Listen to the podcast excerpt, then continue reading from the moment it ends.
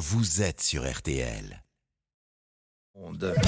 L'auditeur du bout du monde. Et c'est une auditrice qui s'appelle Clémentine. Bonjour Clémentine. Bonjour. Et où êtes-vous Clémentine? Je me trouve à Madrid. À Madrid.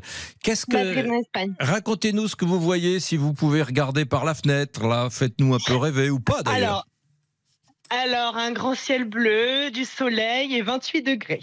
28 degrés. Euh, que, que faites-vous à Madrid? Je suis professeur des écoles en maternelle. Hmm. Ah d'accord. Et vous avez fait le choix de quitter la, la France euh, pour Madrid ou c'est simplement dans votre trajectoire une, une petite virée euh, un peu au hasard?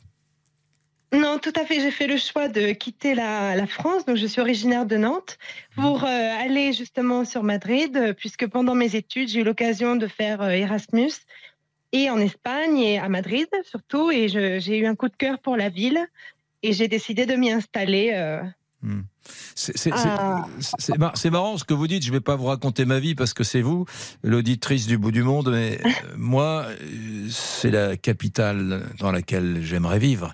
Madrid, euh, j'y Eh suis, suis allé un jour. euh, mon employeur m'a dit euh, Vous avez une semaine de vacances et c'est maintenant.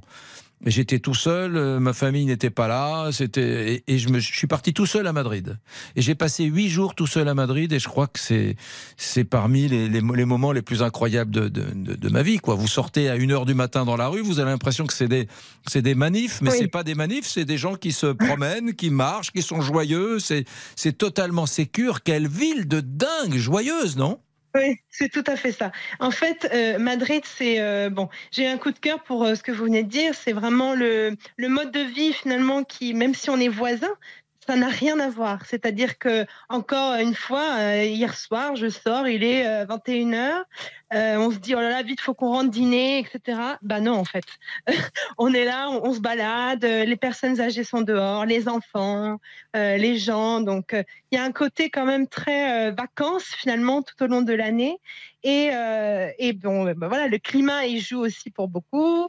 Euh, on fait beaucoup la fête, donc euh, non, c'est euh, c'est très très agréable. Et les que- gens sont vraiment très aimables. Ah oui, c'est, ça qui est incroyable. C'est les Madrilènes qui sont, Oui. euh, qui sont très aimables. ouais, ouais. Il paraît que la Oui, chaleur est écrasante l'été.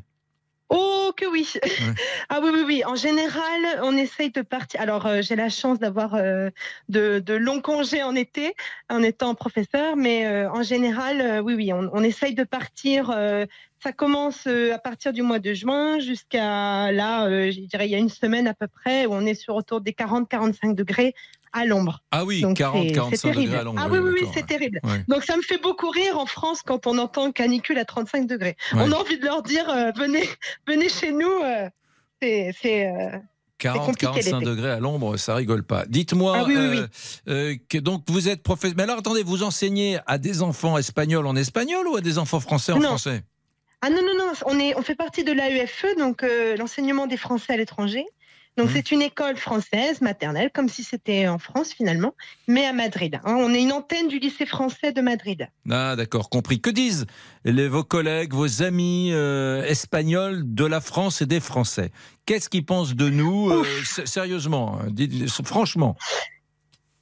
Ok, euh, oh, c'est euh, c'est vraiment différent. Alors mes collègues pour la plupart sont français, mais euh, mes amis espagnols, très souvent ils ont un, regard très positif sur la France, notamment bon bah voilà hein, la gastronomie française, Paris évidemment. Pour ceux qui connaissent un peu mieux, on a le droit à, à Bordeaux, voilà.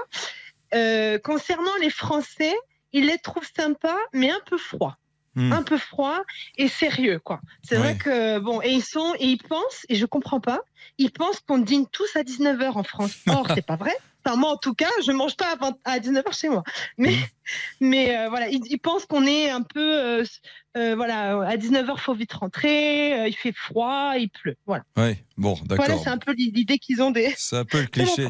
Vous avez grandi Oui, à Nantes, à Nantes, c'est ça, vous m'avez dit, hein?